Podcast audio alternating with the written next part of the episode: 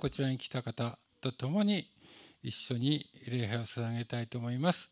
ではまず前奏お願いします。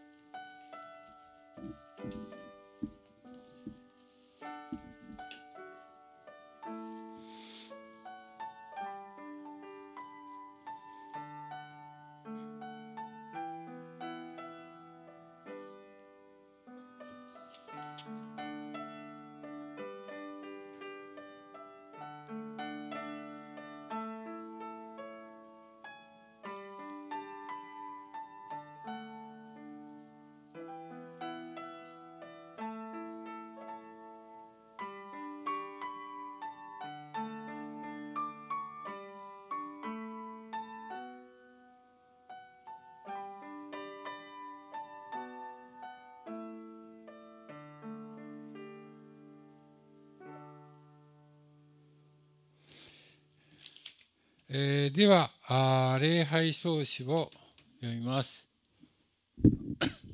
我が魂、えー、詩編104編一節我が魂よ、死を褒めたたえよう。我が神、死よ、あなたは誠に偉大な方。あなたは尊厳と意向を持って身にまとっておられます。ではあ、賛美したいと思います。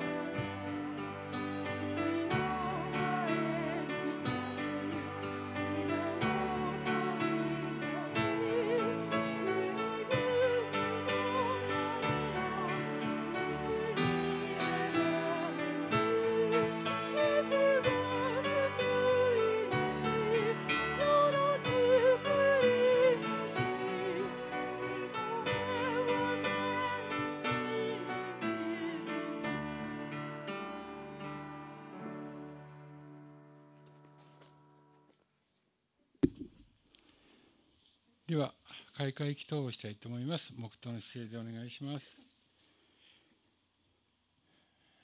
神様、えー、今日このようにしてこの中で教会に全員が集まることはできませんがオンラインを通じてあなたに礼拝を捧げることができることを本当に感謝いたします。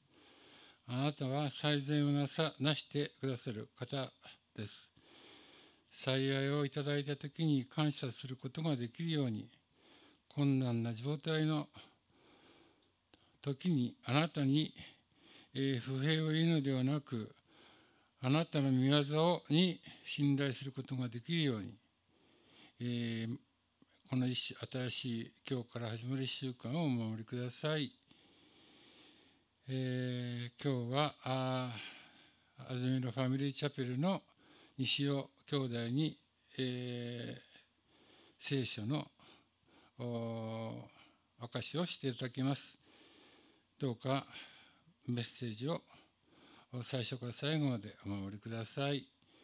また今日は本当に良い天気でありがとうございます。今後に持たれる中高生の交わりの時もそのプログラムまた集まりの中で事故や怪我に遭わないように主どうかお守りください。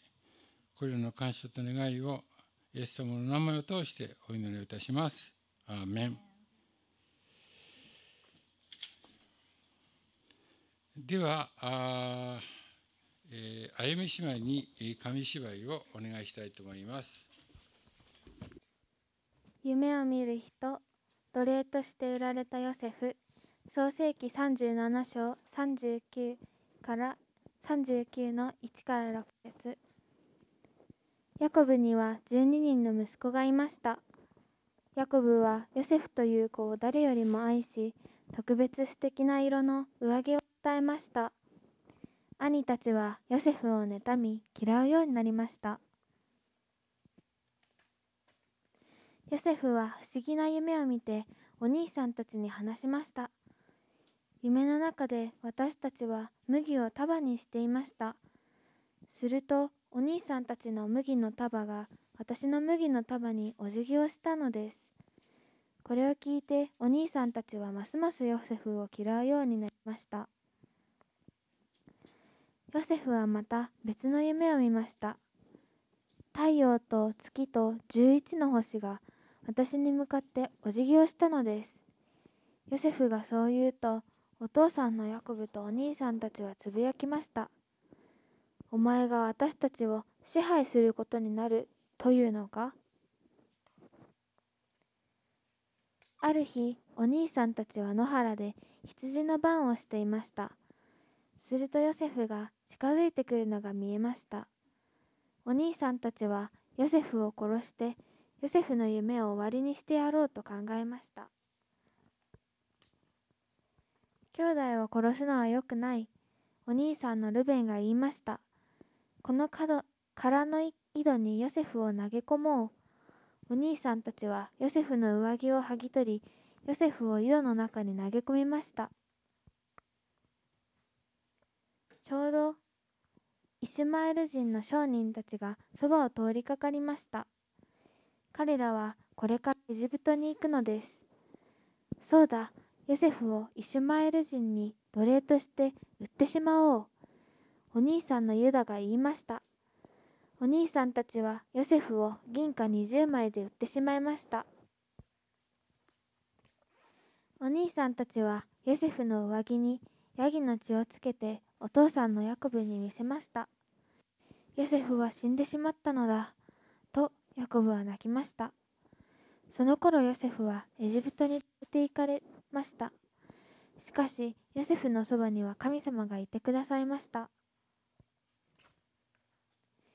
エジプトに着いたイシュマエル人はヨセフをポティファルという人に売りました。ポティファルは王様に仕えるくらいの高い人でした。神様がヨセフを祝福して成功させてくださったのでポティファルはヨセフに家を治める仕事を任せました。おしまい、えー、あゆみ姉妹ありがとうございました、えー、では購読文を購読したいと思います。えー、購読文はあヨハネの福音書13章の1節から5節まで、えー、短いですので皆さん一緒に、えー、参照したいと思います。せーの。さて、新越の前に、この世を去って父の身の御音に行くべき自分の時がこう世にいる自分のものを愛された。イエスはその愛を残ることなく示された。夕食の間のことであった。悪魔はすでにシモンの子イスカリオテユダの心にイエスを売ろうとする思いを入れていたがイエスは父が万物を手に渡されたこととご自分が神から出て神に行くことを知られ夕食の席から立ち上がって上着を脱ぎ手ぬぐいを取って海に巻かれた。それからたらいに水を入れ弟子たちの足を折って腰にまとって我の言われたありがとうございます。えー、ではしばらく黙祷の時をもしたいと思います。窓は開いてますかね。ちょっと換気の時を開いてないところを開けてください。お願いします。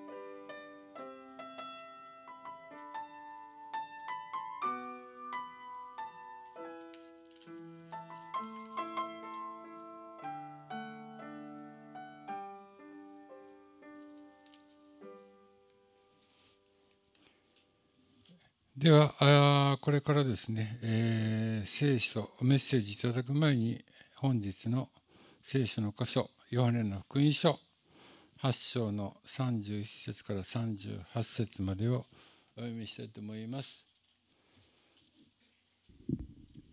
そこでイエスはその信じたユダヤ人たちに言われた。もしあなた方が私の言葉にとどまるならあなた方は本当に私の弟子です。そしてあなた方は真理を知り、真理はあなた方を自由にします。彼らはイエスに答えた。私たちはアブラハムの子孫であって、決して誰への奴隷になったこともありません。あなたはどうしてあなた方は自由になると言われるのですかイエスは彼らに答えられた。誠に誠にあなた方に告げます。罪を言っている者は皆罪の奴隷です。奴隷はいつまでも家にいるのではありません。しかし、息子はいつまでもいます。ですから、もし子があなた方を自由にするなら、あなた方は本当に自由なのです。私はあなた方がアブラハムの子孫であることを知っています。しかし、あなた方は私を殺そうとしています。私の言葉があなた方のうちに入っていないからです。私は父のもとで見たことを話しています。ところがあなた方はあなた方の父から示されたことを行うのです。では、本日は安曇野ファミリーチャペルの西尾兄弟に聖書の言葉にとどまるということでメッセージをいただきます。西尾さんよろしくお願いします。おはようございます。えーと、今日の聖書箇所ですけれども、あのヨハネの福音書8章31節から38節です。えー、これ一緒につい一緒にあの考えていきたいと思います。えーと、まず31節、32節を見ますと、そこでイエスはその信じたユダヤ人たちに言われた。もしあなた方が私の言葉にとどまるなら、あなた方は本当に私の弟子です。そしてあなた方は真理を知り、真理を、真理はあなた方を自由にします。このように書かれています。ここで出てくるその信じたユダヤ人というのは、イエス様の言葉を聞き、イエス様を信じたユダヤ人たちのことです。30節にイエスがこれらのことを話しておられると、多くの者がイエスを信じたこのように書かれている通りです。イエス様の言われた言葉を聞いて、イエス様を信じました。そのユダヤ人たちに対して、主はですね、もしあなた方が私の言葉にとどまるなら、あなた方は本当に私の弟子です。このように言われるわけです。この御言葉を聞いたときにですね、面白いなと感じたのは、とどまるという言葉です。普通ですね、私たちは、えー、言葉にとどまる、そのようなふうには言いません。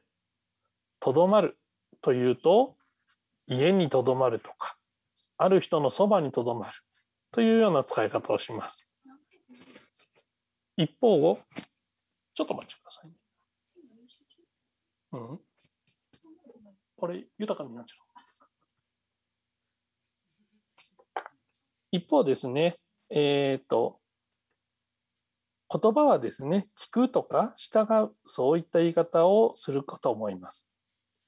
ここでですね、主イエスが、もしあなた方が私の言葉にとどまるなら、あなた方は本当に私の弟子です。このように言われているなら、私の言葉の中にいるなら、ということになります。ただ言葉を聞いてですね、いい、この言葉を信じたい、そのように思ってるだけじゃなくて、言葉の中に自分の全体が入っているということです。この場面でイエスがお話しされているのは、イエスを信じた人々でした。当時ですね、ユダヤのユダヤ教、ユダヤの人々の中には、イエスの話を聞いてもですね、憎しみを感じる、そのような人も大勢いたわけです。イエスの語る言葉を聞いてですね、イエスを殺そうと思う人までいたわけですから、その当時のユダヤの人にとってですね、イエスを信じるというのはそれだけでも大きなことでした。しかし、信じるということでとどまってはいけないのだ。そのようにおっしゃっているわけです。主イエスの言葉の中にとどまり続けることが必要なのです。本当にキリストを信じるとは、キリストの言葉を信じて、その御言葉にとどまっている人なのです。そうでなければ、信仰生活を続けることはできないでしょう。私たちの信仰生活において大切なことは、もちろんイエスを信じる、その始めることも大切ですけれども、それを続けること、そして最後まで走り抜くことが重要になります。御言葉の中にとどまり続けるというのは、単に知識として聖書の御言葉を知っているとか、聖書を読み続けている、そういうことではなく、その御言葉に生き続けるということです。キリストとの交わりの中に生き続けるのです。キリストが言葉そのものであられたように、私たちも言葉そのものの生活をしていくのです。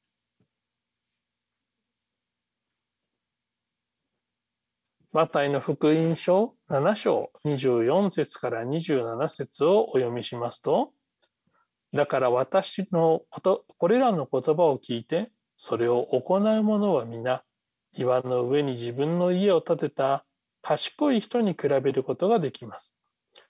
雨が降って洪水が押し寄せ、風が吹いてその家に打ちつけたが、それでも倒れませんでした。岩の上に建てられていたからです。また私のこれらの言葉を聞いて、それを行わない者は皆、砂の上に自分の家を建てた愚かな人に比べることができます。雨が降って洪水が押し寄せ、風が吹いてその家に打ちつけると倒れてしまいました。しかもそれはひどい倒れ方でした。このように書かれています。イエス・キリストの言葉を聞く。それを聞いただけではなくて、それを行うこと。それが岩の上に自分の家を建てた賢い人のように書かれています。イエス・キリストの言葉を聞き、そして信じて、そしてその言葉にとどまる。それがイエスの求めておられることなのです。ではですね、イエス様の言葉にはどのようなものがあったのでしょうかその言葉に従っているでしょうかイエスの言葉にはですね、このようなものがあります。ヨハネの福音書13章34節を見ますと、あなた方に新しい掟を与える。互いに愛し合いなさい。私があなた方を愛したように、あなた方も互いに愛し合いなさい。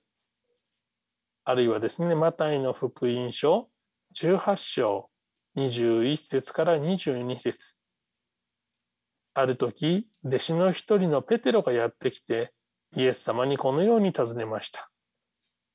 主よ、兄弟が私に対して罪を犯した場合、何回まで許すべきでしょうか ?7 回まででしょうか？するとイエス様はこう言われました。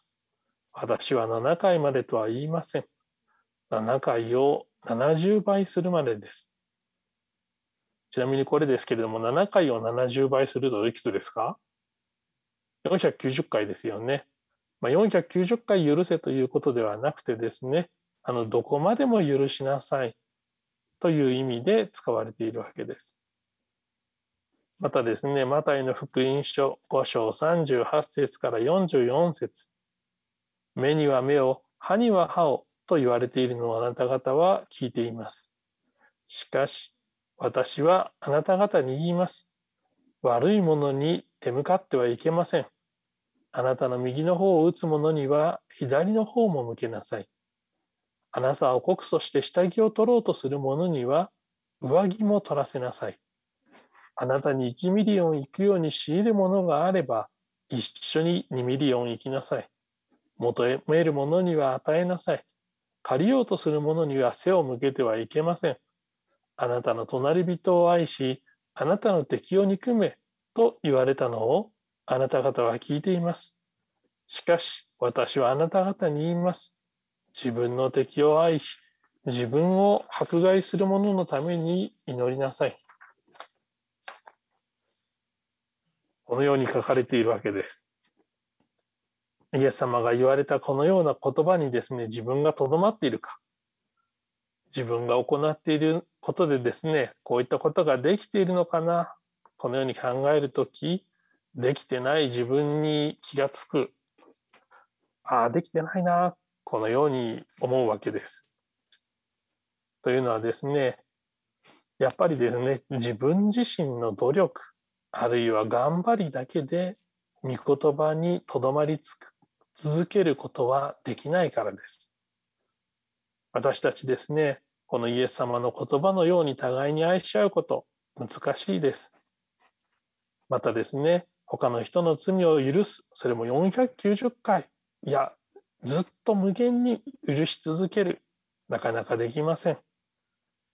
また自分の敵を愛するというのも、迫害する者のために祈るということもですね、とても難しいです。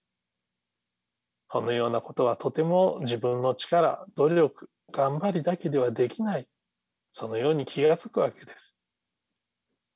私たちはですね、自分自身の弱さを認め、神様の助けを求める、そのような姿勢が必要なのです。さて次に32節を見ますと、そしてあなた方は真理を知り、真理はあなた方を自由にします。このように書かれています。この言葉ですけれども、えー、クリスチャンでない一般の方にもですね、広く知られている言葉かもしれません。真理はあなた方を自由にしますという言葉ですけれども、えー、日本のですね、国会図書館にも入り口にですね、掲げられています。この左側がですね、国会図書館の入り口のあの受付カウンターに掲げてあるやつです。えー、わざわざギリシャ語でもちゃんと書いてあります。真理が我らを自由にする。真理があなた方を自由にします。この言葉はですね、国会図書館とかいろんな図書館にも掲示されているぐらい、えキリスト教とはですね、直接関係のないところでもですね、あの、大事にされているというか掲げられているような言葉です。図書館とかでですね、この言葉が掲示されているのを一般の人がご覧になるとどのように感じるでしょうかおそらくですね学問とか知識の偉大さを語った言葉である。そのように感じられていると思います。学問や知識を身につけることでですね自由になるんだ。そのような意味合いで受け取られている方も多くいらっしゃいます。ここで大事なのはですね学問とか知識があなた方を自由にするのではなく真理があなた方を自由にする。このように書かれています。図書館とかにですね掲げられている理由はあの自然科学にしろですね人文科学にせよ、まあ、哲学のような学問にしろですね追求することで人を高みに持ち上げていくそのような感覚があるので人間がですねまるで無知の闇から理性のある明るいところに入っていくそのような何も見えなかったところから理性の光の中でいろんなことが分かるようになって自由にする。そのような言葉で受け取られているかもしれません。しかし今日の聖書歌手であるヨハネの福音書の文脈の中でですねこの真理という言葉を表味わう時ですねそのような内容ではないことがわかります。では、ここで出てくる真理とは何でしょうか？聖書の中で言う時の真理とは、イエス・キリストであり、イエス・キリストの言葉です。イエス・キリストはですね、ヨハネの福音書14章6節でこのように言っています。私が道であり、真理であり、命なのです。私を通してでなければ誰も父の身元に行くことはできません。国会図書館とかにですね、掲示されている言葉ですね。これを見ると、あなた方は真理を知り、真理はあなた方を自由にします。この言葉を見るとですね、まるで自分の力で自由を手に入れることができるかのように錯覚し、そして努力して真理を探し求める。そのように読むことができます。しかし、イエス様はですね、ご自身が、イエス様自身が真理であり、道であり、命である。そのように言っているわけです。もしあなたがイエス様の言葉にとどまるなら、真理を知り、そしてその真理があなた方を自由にする。そのように言われているわけです。イエス・キリストご自身が真理であり、そしてイエス様のお言葉が真理の言葉のです。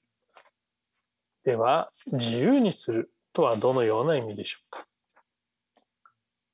私たち今日本に住んでいます。日本に住んでいるとですね、今の日本というのはですね、自由な国だなというふうに感じると思います。いつ寝ても自由ですし、いつ起きても自由です。働いても働かなくても自由ですし、勉強するのもしないのも自由。信仰を持つのも持たないのも自由。何をするにも自由。そのように感じる方も大勢いらっしゃるかもしれません。しかし、それで私たちは本当に自由なのでしょうか外面的なことに関しては自由かもしれません。しかし、内面的ではどうでしょうか？本当に私たち自由なのでしょうか？必ずしもそうではない、そのように感じます。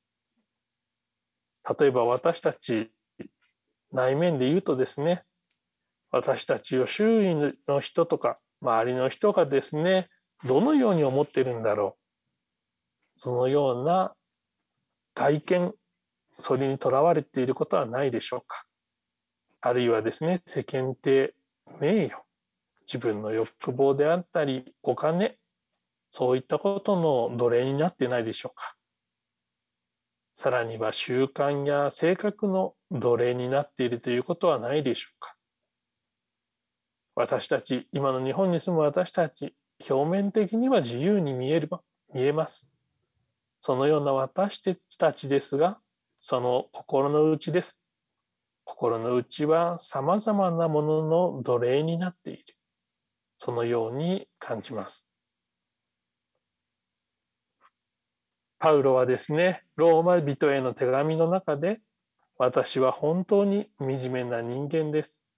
誰がこの死の体から私を救い出してくれるのでしょうか。ローマ7章24節ですけれども、このように嘆いています。あのパウロですらですね、誰がこの死の体から私を救い出してくれるのでしょう。このように嘆いているわけです。前後の文脈を見ますと、パウロはですね、自分のしたいと思う善を行わないで、したくない、してはいけないと思っている悪を行ってしまう、そのように嘆いているわけです。私たちもですね、そのようなことはないでしょうか。何が正しい行いで何が悪いことか分かっていても、心の中では分かっていても、実際には行うことができない。そういうことはないでしょうか。33節を見ますと、彼らはイエスに答えた。私たちはアブラハムの子孫であって、決して誰の奴隷になったこともありません。あなたはどうしてあなた方は自由になると言われたのですか？イエス様の話を聞いてですね、ユダヤの人たちは反論するわけです。イエスが真理があなたを自由にすると言ったのを聞いてですね、このイエスの言葉に反発するわけです。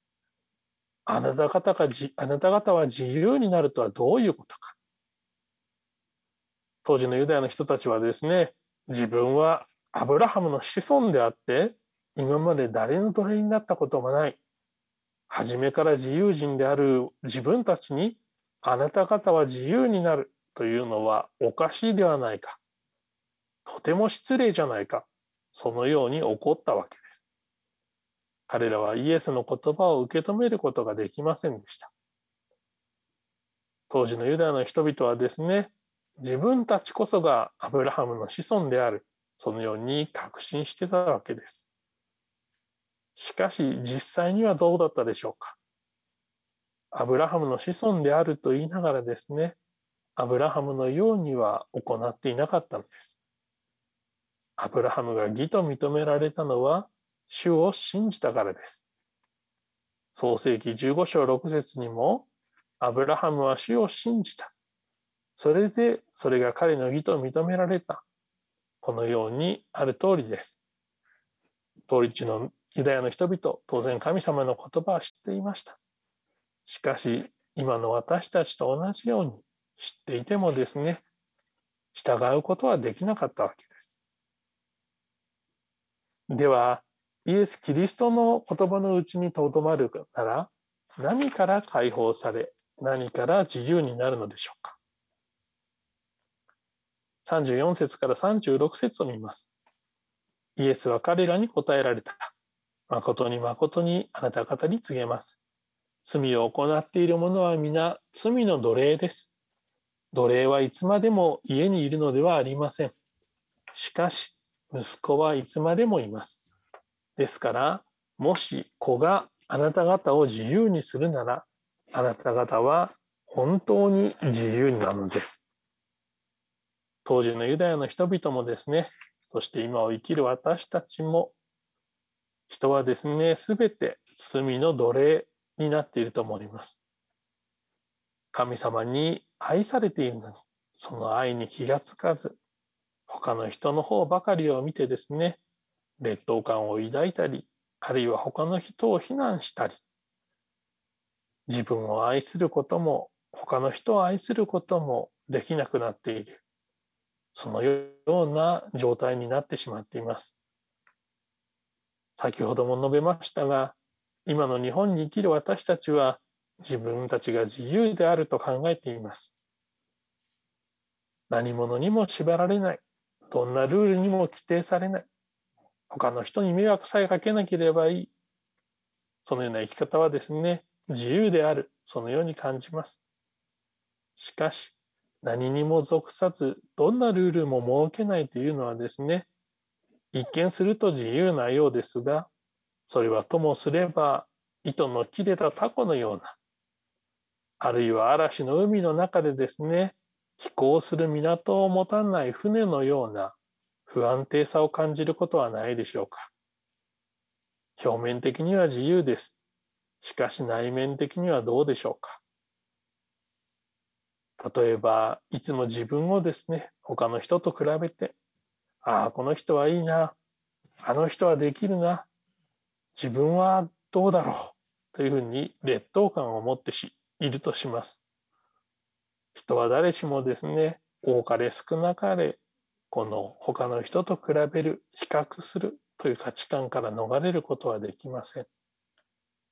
しかしそれはですね、他の人に縛られ、比較という価値観に縛られ、不自由になっているということではないでしょうか。しかし、自分のことをですね、かけがえのないたった一人の人間として、それもですね、神様からオンリーワンの存在として、このように命を与えられ、生かされている。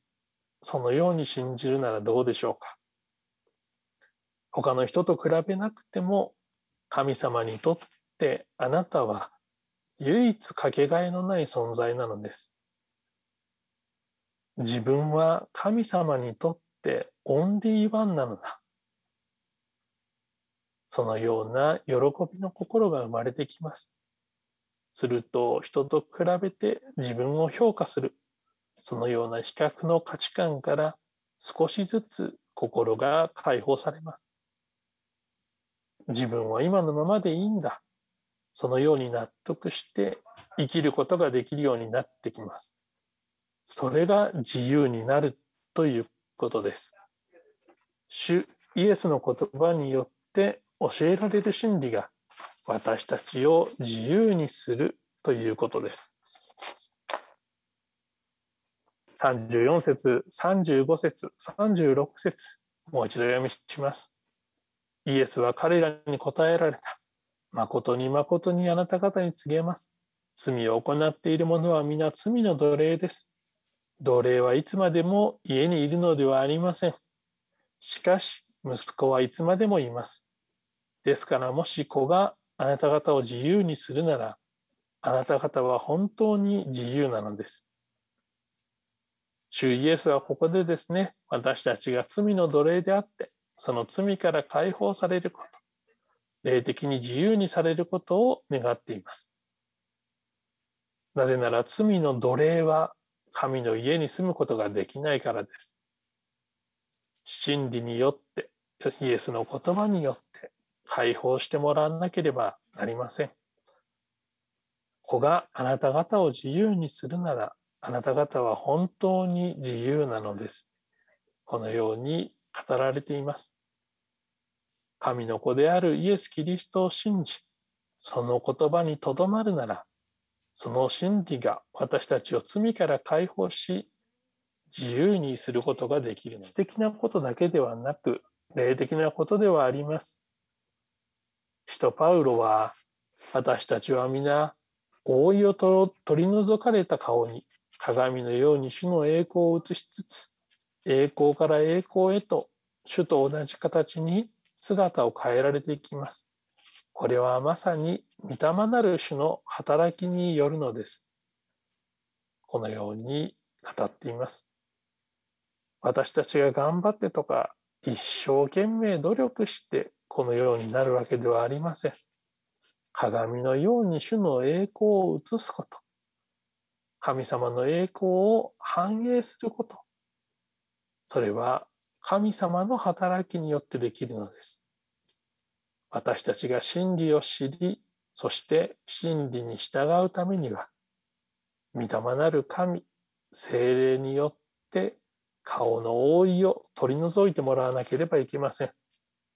私たちの目が開かれて、イエス様を信じることができるように、そしてイエス様が自由にしてくだされ、その意味を理解して、イエス様の御言葉に従って生きることができるように祈りたいと思います。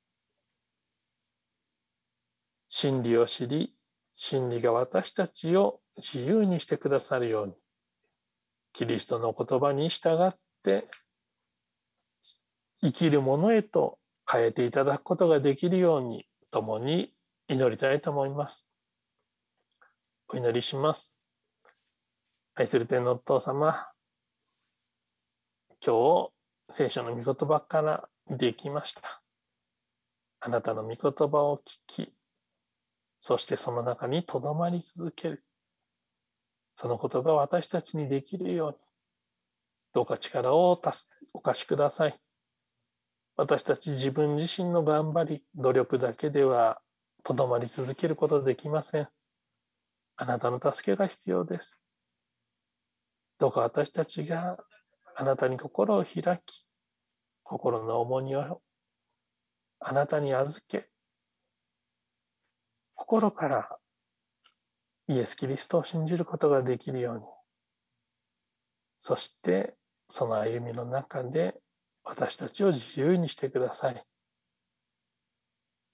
新しい習慣もどうかあなたが共にいてください。今日この時を感謝して愛するイエス・キリストの名前によってお祈りします。アメン。